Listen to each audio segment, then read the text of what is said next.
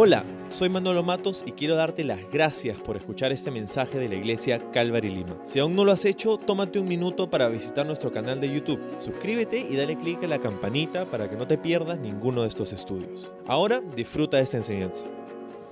Muy buenos días iglesia y bienvenido a nuestra transmisión en vivo este domingo. Ah, y bienvenido a mi casa. Estamos acá, eh, cada uno en nuestras casas, estamos de repente tomando desayuno, ah, estamos con nuestro café en la mano. Qué increíble poder hacer iglesia de esta manera. En verdad estamos emocionados de poder continuar haciendo esto. Estamos trabajando como equipo aquí en el staff de la iglesia para, para poder proveer estas oportunidades, para nosotros continuar conectados. Ah, gracias por sintonizarnos el día de hoy. Ah, vamos a continuar con nuestro estudio de la palabra de Dios. Espero que hayas disfrutado de este tiempo de alabanza. Ah, qué increíble es. Yo quiero animarte a continuar enganchándote con el contenido de, este video, de esta transmisión, que no solamente estés sentado escuchando, sino que de hecho puedas tomar apuntes, tomar tu Biblia, ah, puedas tomarte un selfie, postearlo en las redes sociales, etiquetándonos para poder admirar eh, la extensión de esta bella familia. Hoy día eh, vamos a continuar con el libro de Hebreos, estamos en el capítulo 4. Y, este mensaje que tengo para ti esta mañana de la palabra de Dios, ah, eh, me encanta ver cómo Dios nos habla por medio de su palabra de una forma, creo que profética. O sea, no hemos hecho nada diferente, estamos continuando verso a verso a través del libro de Hebreos. Ah, antes de saber todo lo que estaríamos viviendo, la cuarentena y el virus y todo lo demás. Pero Dios tiene una palabra fresca para nosotros en esta, en esta mañana. Y espero que pueda bendecirte eh, no solamente la palabra de Dios, pero esta experiencia en línea y, saber que no estás solo. Y de hecho, ese es el mensaje, ese es el título de nuestro mensaje del día de hoy. El título es No estás solo. Así que vamos a orar y vamos a empezar nuestro estudio de hoy. Señor, gracias por darnos la oportunidad de estar aquí reunidos, cada uno en nuestras casas, Señor, pero uh, uno en espíritu. Y, gracias por esta transmisión y la tecnología y la oportunidad de, conectarnos de esta manera. Ahora queremos pedirte, necesitamos escuchar tu voz, Señor, necesitamos tu palabra. Háblanos a través de, ella hoy en este tiempo que estamos reunidos para escucharte, para adorarte. Y, gracias por, por este momento especial en tu palabra. En el nombre de Jesús. Amén. Ah, Sabes, tengo que decir que estos son días uh, retantes para muchos, son días de, ciertas incomodidades y dificultades. estamos viviendo una pandemia y, estamos, nuestro país entero está en cuarentena, no solamente nuestro país, pero muchos países alrededor del mundo están sufriendo con el tema del coronavirus y no solamente el virus, pero el impacto mundial que está teniendo sobre la economía, sobre la industria, ah, sobre, sobre el día a día. Y, creo que va a tomar un tiempo regresar a la normalidad. Creo firmemente que vamos a, salir de esto. Creo que, que, esto es algo que vamos a superar y, y esto es una temporada que va a pasar, pero ah, no deja de ser un momento retante, no deja de ser un momento difícil para, para muchas personas. Pero sabes que esta semana me estaba estaba pensando en, en, cómo es que la iglesia se ha mantenido firme a través de tantos, tantas cosas y tantos años, tantos siglos. A través de las eras de la historia, la iglesia ha tenido que ver días muy oscuros y ha tenido que ver días muy difíciles. Y en medio de todo ello, Dios sigue siendo fiel. El día de hoy queremos acordarnos juntos que Dios sigue siendo fiel. Así que Ah, eh, eh, el mensaje que tenemos hoy en el estudio de hoy empieza en el capítulo 4, verso 14 del libro de Hebreos. Así que, si me acompañas, vamos a ir a el texto de esta mañana. Dice, por lo tanto, ya que tenemos un gran sumo sacerdote que entró en el cielo, Jesús, el Hijo de Dios, aferrémonos a lo que creemos. Nuestro sumo sacerdote comprende nuestras debilidades porque enfrentó todas y cada una de las pruebas que enfrentamos nosotros. Sin embargo, Él nunca pecó. Así que acerquémonos con toda confianza al trono de la gracia de nuestro Dios. Allí recibiremos su misericordia y encontraremos la gracia que nos ayudará cuando más la necesitemos. el texto dice, por lo tanto, ¿no? Y cuando, cuando dice por lo tanto, acordémonos que está conectando lo que ha venido diciendo con lo que está a punto de decir. En otras palabras, lo que viene ahora está sobre las espaldas o viene sobre las espaldas de lo que ha venido diciendo. Y lo que ha venido diciendo en el capítulo 4 es que Jesús es nuestro descanso. Necesitamos como creyentes aferrarnos a esta idea de Jesús como nuestro descanso. él es nuestro Shabbat, nuestro día de reposo. No es un día de la semana, no es un lugar, no es una, un tiempo de vacaciones, es, ah, no es una cuarentena, es, es Jesús, es una persona. ¿no? Es la persona de Jesús. Entonces en Él encontramos nuestro, nuestro descanso y es lo que he venido diciendo, particularmente en los últimos versículos previos a estos. nos dice que la palabra de Dios es cortante como una espada de doble filo. Y, ese, es el concepto que antecede a, esta exhortación que tenemos delante de, nosotros. la palabra de Dios como una espada.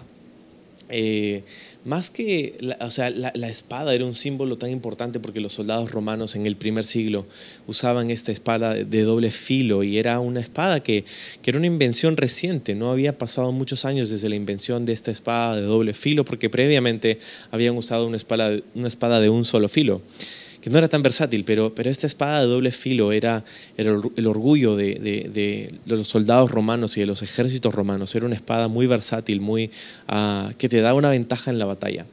Y eso es lo que es la palabra de Dios, es, es, una herramienta muy versátil que siempre ah, va a cumplir su propósito, es lo que dice también el libro de Isaías. Entonces, cuando hablamos de espada, pues eh, de alguna manera tenemos en nuestra mente el concepto de juicio. ¿no? Y, y, es más, cuando leíamos esos versículos, dice que es, filuda, es cortante, que, penetra nuestro corazón y divide nuestra alma y nuestro espíritu. Y, y, estamos desnudos ante la presencia de Dios y Él ve exactamente todo lo que nosotros estamos pasando y viviendo. Y, y con este concepto es interesante cómo Ah, el autor regresa a la idea de que Jesús es nuestro sumo sacerdote. Ah, porque si por un lado tenemos la, idea de juicio, de que la palabra de Dios nos muestra que, que hemos, hemos pecado y hemos fallado y hemos, nos hemos rebelado en contra de Dios, ahora nos dice que tenemos un sumo sacerdote, entonces nos muestra el problema, pero también nos muestra la solución de parte de Dios. Un gran sumo sacerdote que entró en el cielo. ¿sí? es interesante porque pensando en, la, función del sumo sacerdote, una de sus funciones más emblemáticas era la de ofrecer este sacrificio una vez al año por los pecados de toda la nación de Israel, en el día que se llamaba el día de la expiación o Yom Kippur. Y en esos días, o en ese día en particular, el sumo sacerdote entraría al lugar santísimo, que nadie podía entrar ahí nunca, pero él entraría y ofrecería eh, sobre el asiento de misericordia o el propiciatorio, que era la tapa superior de la caja del arca del pacto, ofrecería la sangre de un cordero inocente, un, cordero que había sido ah, sacrificado y había dado su sangre para hacer la remisión o el perdón o el cubrimiento de los pecados de la nación por ese año. Y si el sumo sacerdote salía vivo del lugar santísimo ese año, entonces ellos entenderían que Dios había aceptado ese sacrificio. Y, entonces era un momento muy solemne. Pero aquí nos dice que, Jesús cumplió con la función de ser sumo sacerdote en tanto que Él ofreció un mejor sacrificio porque no fue la sangre de un, de un cordero, sino que fue su propia sangre, la que Él ofreció no en el lugar santísimo, pero en la misma presencia de Dios, ascendió al cielo, dice. Y Jesús también regresó, para, regresó con vida al tercer día para mostrarnos que Dios había aceptado el pago. Dios había aceptado este precio. Entonces, Ah, qué increíble pensar en Jesús siendo este sumo sacerdote, pagando nuestro sacrificio para que nosotros podamos tener comunión con Él. Entonces, viendo a Jesús como nuestro sumo sacerdote, aquel que pagó nuestra condena sin tener que hacerlo, la exhortación que vemos en el capítulo, en el, perdón, en el verso 14 es que debemos aferrarnos a lo que creemos. ¿Sabes? Estos tiempos difíciles que decíamos, que estamos viviendo son tiempos donde mucha gente puede tomar una de dos decisiones. puede decidir alejarse de Dios y culpar a Dios y preguntar dónde está Dios y abandonar su fe. O podemos aferrarnos a Dios, podemos eh, extender nuestras manos y confiar en sus promesas, podemos redoblar nuestros esfuerzos para mantenernos comunicados con el Señor, para mantenernos en comunión con el Señor. Estas semanas, estos días que tenemos de cuarentena, muchos ya están así queriendo sacarse los ojos ahí en las casas, ah, ¿sabes? Este es un tiempo donde nosotros debemos aferrarnos a las promesas que hemos recibido de Dios. Debemos aferrarnos a lo que creemos. Nosotros queremos declarar que nuestra fe va a continuar fuerte. Nosotros queremos en esta, en esta mañana, en esta temporada, declarar que, vamos a, apoyarnos sobre sus promesas, que, esa va a ser nuestra fortaleza, que el Señor es nuestra fortaleza. Entonces, aferrémonos a lo que creemos, dice el verso 15, dice, nuestro sumo sacerdote comprende nuestras debilidades. Entonces, mientras que nos aferramos a Cristo, una de las cosas tan importantes que tenemos que hacer es acordarnos cuál es su perspectiva de nosotros ahora. Ah, dice, Él comprende nuestras debilidades. y, y sabes, es importante recordar que somos débiles los seres humanos, tú y yo, somos débiles. Y quizá esta temporada de, infecciones y, virus nos hace acordar más que nunca la debilidad y la fragilidad de nuestra vida. Pero creo que hay muchos niveles en los que somos débiles. Somos débiles en, cuanto a, fuerza, ¿verdad? A veces nos creemos fuertes, pero en realidad son estos los momentos que nos hacen ver lo débiles que somos. Ah, todo puede cambiar así, como ha pasado. pero no solamente en ese sentido somos débiles, sino que también somos débiles e, espiritualmente. O sea, tenemos luchas, tenemos debilidades. ¿Sabes? qué, qué increíble es el poder venir y decir, queremos declarar que nuestra fe va a ser fuerte y, y, lo creemos y lo queremos, pero sabes, la realidad es que a veces, quizá tú que me estás mirando ahorita, que me estás escuchando, quizá tú estás atemorizado. Quizá, quizá tienes, tienes miedo ante la incertidumbre del mundo y, no sabes cómo reaccionar y no sabes qué hacer, ¿sabes? Es, es entendible sentir temor. El problema no es sentir temor, el problema es dejar que te gobierne el temor, es dejar que te controle el temor. Ah, entonces, podemos sentir temor, pero vamos a apoyarnos en nuestra fe. Podemos sentir incertidumbre y, no sabemos qué va a pasar, pero, pero vamos a regresar al hecho de que Dios es fiel y ha sido fiel y será, si, será siguiendo, Él continuará siendo fiel, así me dejo entender. Entonces, vamos a, a, confiar en Él. Sin embargo, reconocemos que somos débiles y Dios lo sabe. Él comprende nuestras debilidades. Creo que esto cambia un poco el paradigma de muchas personas que pensaban que Dios Ah, está mirando con el ceño fruncido desde el cielo para tirarte un rayo apenas te equivocas, porque está enojado contigo. Y que apenas tú haces algo que no debes, o piensas algo que no debes, o dices algo que no debes, de repente esta semana de cuarentena le has gritado a tus hijos, o has tratado mal a tu esposa o tu esposo. entonces, ¿sabes? Nuestras debilidades, Dios siente compasión por nosotros. Y, quiero, quiero pasar un tiempo hablando de esto, porque Dios es un Dios de misericordia, Dios es un Dios de compasión. Él comprende nuestras debilidades. ¿Por qué dice el texto en el verso 15? Porque enfrentó todas y cada una de las pruebas que enfrentamos nosotros, con una gran salvedad. Dice, sin embargo, Él nunca pecó.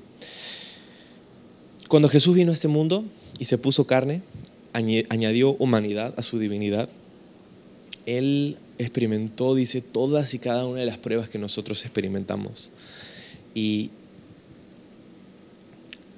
es increíble pensar en que nuestro Salvador pasó por todo lo que nosotros estamos pasando, ¿sabes? Ah, Jesús pasó por todo lo que nosotros hemos podido pasar y podríamos pasar. Jesús pasó hambre, Jesús pasó soledad, Jesús ah, supo lo que era ser calumniado, lo que, lo que era la traición. Él supo, él conoció el dolor de perder a un ser querido ante la muerte. Él conoció el dolor físico y en última instancia la muerte, y no solamente la muerte, pero la ejecución, ser ejecutado, la injusticia, ah, la, la, incertidumbre en su condición humana, ¿verdad? Él, él sufrió mucho y, comprendió, Él comprende nuestras debilidades. Hay un, hay un salmo que dice que Dios se acuerda que somos polvo nada más, ¿no? que somos polvo. Entonces, Él comprende nuestras debilidades porque ha enfrentado cada una de estas pruebas, de estas tentaciones que nosotros experimentamos. ¿Cuáles son tus pruebas ahora? ¿Cuáles son ah, las dificultades que estás enfrentando ahora? Creo que todos tenemos una, todos tenemos muchas tentaciones en común, muchos tenemos muchas pruebas en común. Sabes, la iglesia eh, no es un lugar de, personas ah, perfectas. La iglesia es un lugar que está lleno de personas quebrantadas, ah, personas que han pasado por muchas cosas duras y que siguen pasando por muchas cosas difíciles, personas débiles como tú y como yo. Pero diga el débil fuerte soy, dice la Biblia, ¿no? que nosotros podemos encontrar nuestra fortaleza aún en nuestra debilidad, porque nuestra fortaleza está en el Señor y no en nosotros mismos. Entonces, Jesús es compasivo con nosotros. Él tiene paciencia contigo. Esta semana Él tiene paciencia contigo. Esta semana que viene Él tendrá paciencia contigo, ah, con tus hijos, con tu esposa o esposo,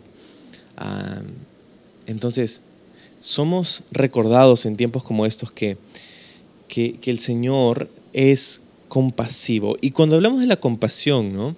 Qué importante en saber no solamente que, que el Señor es compasivo con nosotros, sino que de hecho nosotros debemos ser compasivos con los demás. Porque somos llamados a, a, ser como Jesús, a que su Espíritu Santo está obrando en nosotros el ser como Él. Entonces, la compasión, ¿no? ¿Cuál es la, raíz de la compasión? creo que lo que vemos aquí en, una sola línea es que la raíz de la compasión es la empatía, la empatía, porque no podemos ser compasivos con alguien con quien no empatizamos. Jesús se compadece de nosotros porque ha pasado las cosas que nosotros hemos pasado. Sin embargo, lo ha hecho sin pecado. Sin pecado. Ha sido tentado en todo, pero sin pecado. Y nosotros recordamos que, que Jesús es compasivo con nosotros y que Él ha caminado en nuestros zapatos. Muchas veces ah, hay gente que dice, oh, tú no sabes lo que yo he vivido, tú no me conoces, ¿no? Pero Jesús ha vivido todo lo que nosotros podemos vivir.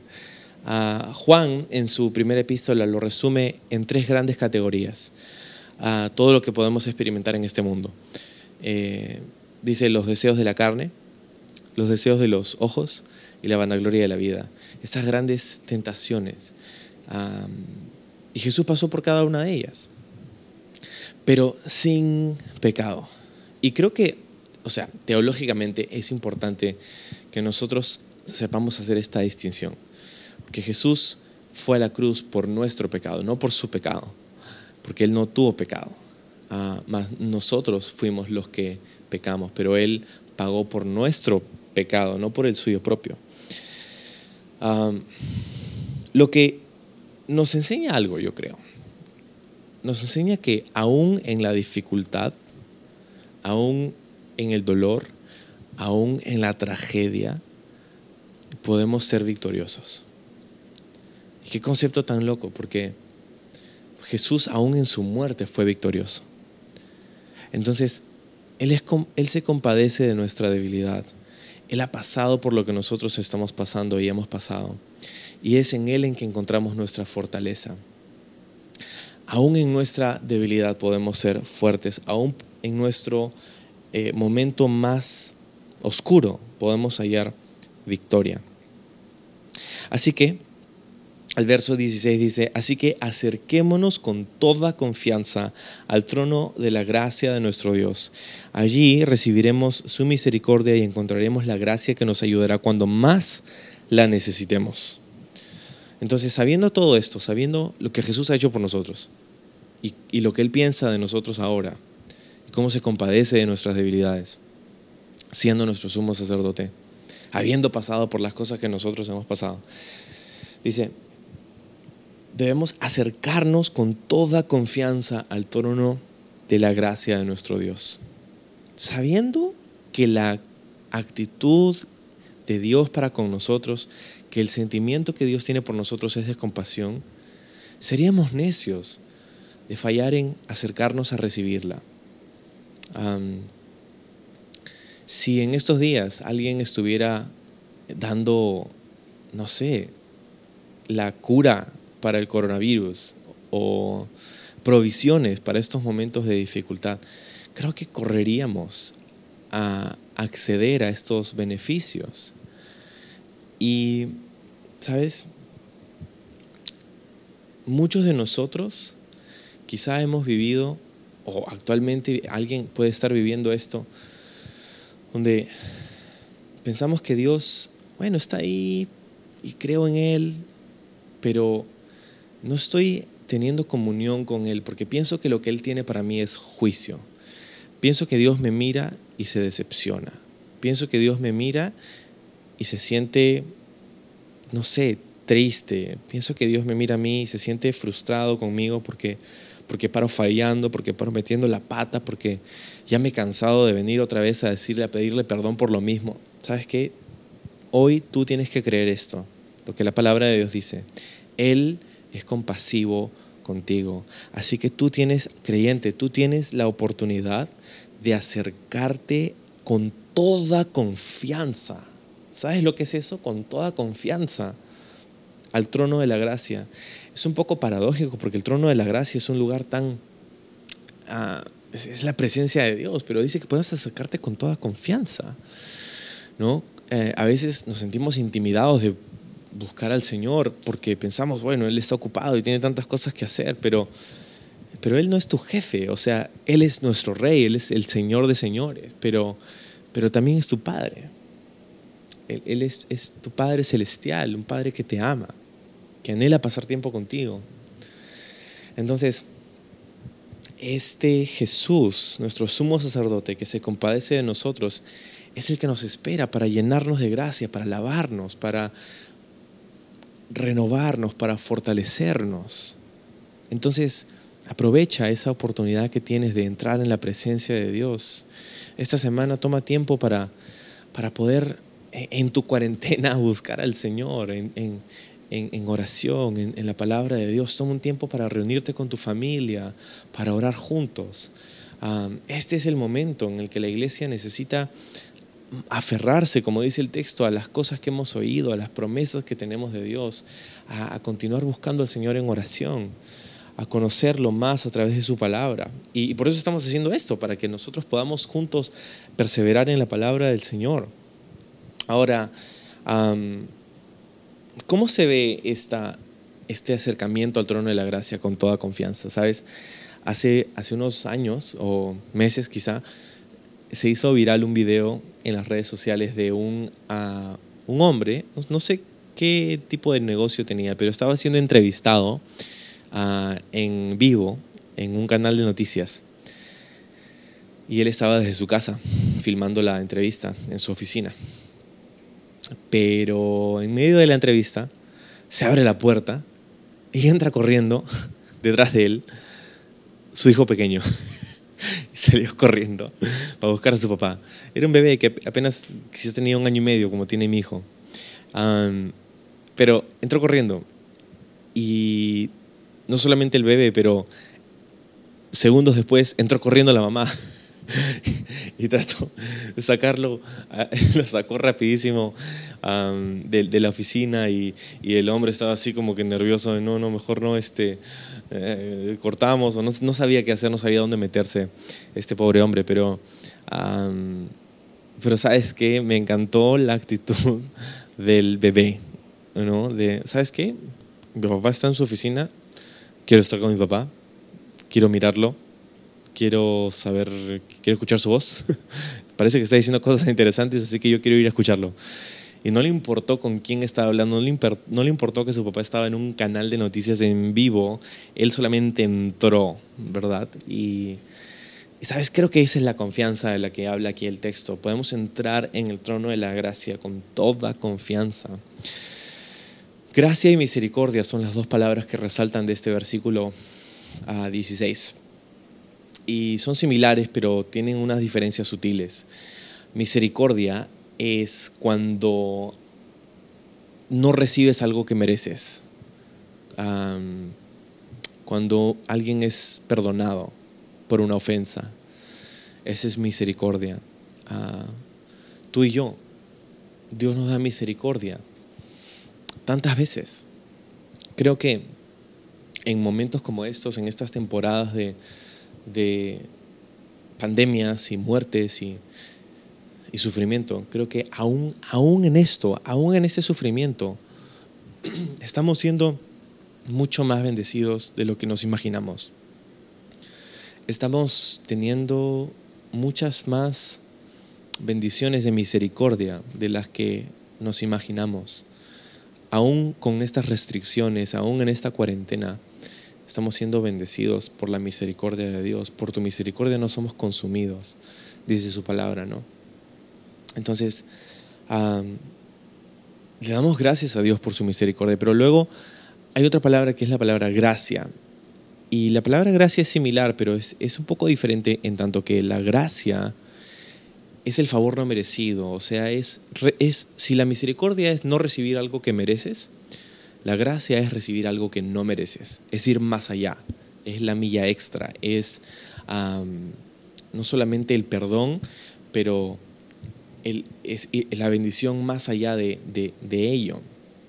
No es como si tú me ofendes y yo te perdono, eso puede ser misericordia, pero si yo te perdono y te doy un helado y te doy una pizza, eso es gracia. ¿no? Entonces, Dios nos da misericordia en tanto que no recibimos lo que merecemos, que es el castigo por nuestros pecados eterno, el infierno. Eso es lo que merecemos. Olvídate de un virus. Eso es lo que merecemos. Pero Dios nos da misericordia. Y luego, dice Dios también nos da gracia, que es algo que no merecemos. Entonces mira la, increíble cantidad de bendiciones que tenemos en la presencia de Dios por este sumo sacerdote que es Jesús para nosotros. Dice, esta gracia nos ayudará cuando más la necesitemos. En otras palabras, está disponible siempre, siempre que tú quieras ir a buscarlo.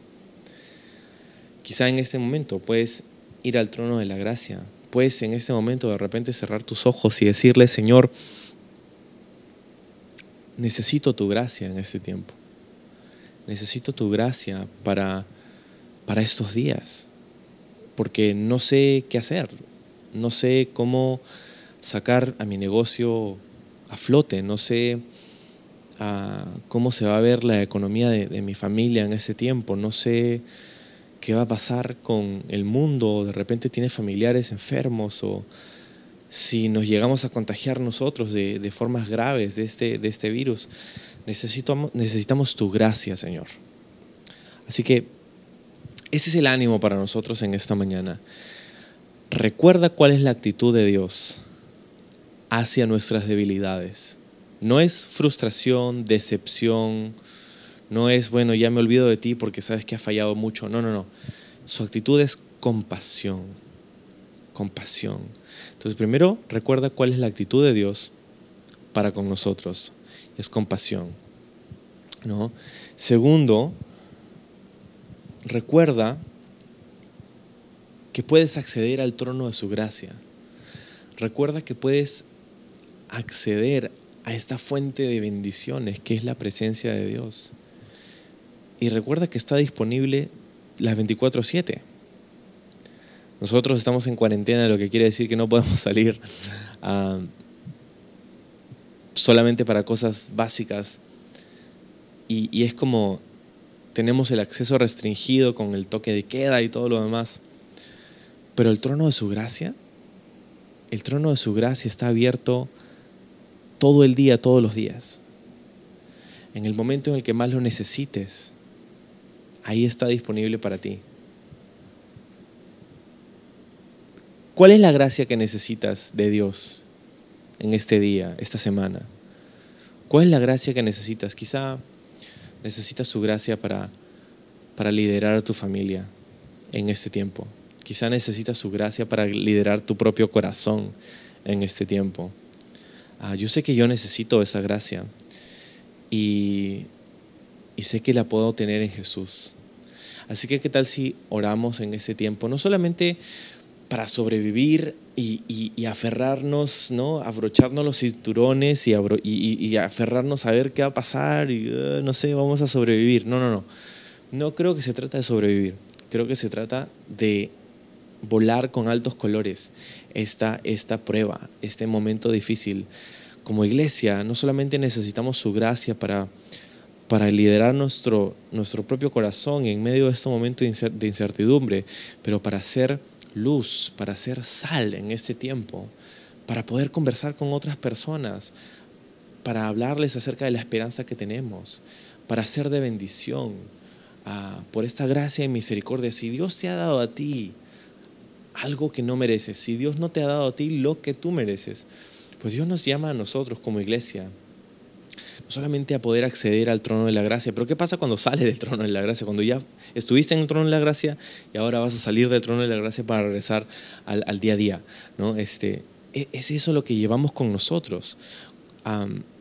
cuando accedemos en estos momentos de, de, intimidad con el Señor, al trono de su gracia, y somos renovados y restituidos por, por su gracia y su misericordia, eso es lo que llevamos a los demás. Eso es lo que necesitamos llevar a nuestras familias. Eso es lo que necesitamos llevar a nuestras comunidades. Entonces el reto para nosotros es, vamos a abastecernos de su gracia y misericordia, pero luego vamos a transportar su gracia y misericordia a nuestras, a nuestras comunidades, a las personas en nuestro entorno. Porque la iglesia en momentos oscuros siempre ha sido luz, pero tú sabes, en el día las estrellas no brillan, y no es que no brillen, sí brillan, solamente que no se ven. Pero es en la noche donde las estrellas brillan, donde se pueden ver en el firmamento. Y es en los momentos duros, en los momentos de dificultad como estos, donde nuestra fe sale a relucir. Salgamos a, relucir en este tiempo, de las maneras en cómo es permitido. No vamos a salir a la calle de esta cuarentena revelándonos. Vamos a acatar y vamos a hacer todo esto, pero hay que buscar las formas. De repente esta semana te reto a que puedas conmigo a orar y pedirle al Señor cuáles son las maneras en cómo eh, no voy a esperar a que la iglesia organice algo, pero yo soy la iglesia, Señor.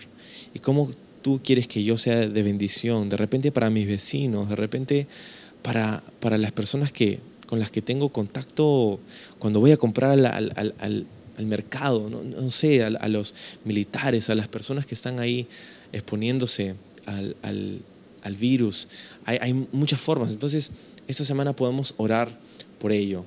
Así que, ah, se ha animado en esta mañana, se ha animado porque sabemos que Dios está con nosotros y sabemos que esta es una temporada transitoria en la que, en la que estamos, de la cual vamos a salir. Pero no desaprovechemos las oportunidades para acceder al trono de su gracia y para poder transmitirla a los demás. ¿Te parece si oramos? Señor, gracias por darnos tu palabra y darnos siempre tu fidelidad. Señor, tú nunca nos recibes con una mala actitud, sino que nos recibes con compasión. Ah, y qué increíble, Señor, porque aún en nuestra debilidad tú nos recibes con compasión y tienes disponible para nosotros gracia y misericordia. Esta mañana queremos ser renovados, incluso lavados y bañados por tu gracia y misericordia, porque hemos sido, de repente se nos no se nos ha pegado un virus quizá, pero se nos ha pegado pánico, y se nos ha pegado temor, y se nos ha pegado incertidumbre, y se nos ha pegado estas cosas que están queriendo hacer lugares en nuestro corazón. Pero esta mañana necesitamos ser lavados por tu palabra y recordar que tenemos un sumo sacerdote que ha ofrecido el sacrificio satisfactoriamente por nuestros pecados. Por lo cual tú tienes ahora gracia y misericordia para nosotros. Señor, gracias por darnos eso. Ayúdanos esta semana a, a poder aprovechar ese acceso que tenemos al trono de tu gracia, incluso hoy, en este momento. Pero también, Señor, danos la sabiduría y la creatividad para poder llevar tu gracia a los demás, tu misericordia a los demás, tu palabra a los demás, un mensaje de esperanza a los demás, pero no solamente nuestras palabras, sino también nuestras acciones. Señor, danos creatividad de repente con lo que tenemos. Queremos ser generosos, queremos poder ser de bendición. Inspira nuestros corazones, levanta tu iglesia en estos tiempos difíciles. Y gracias Jesús, porque en ti tenemos la victoria aún en nuestra debilidad. Y es en tu nombre en el que oramos. Amén.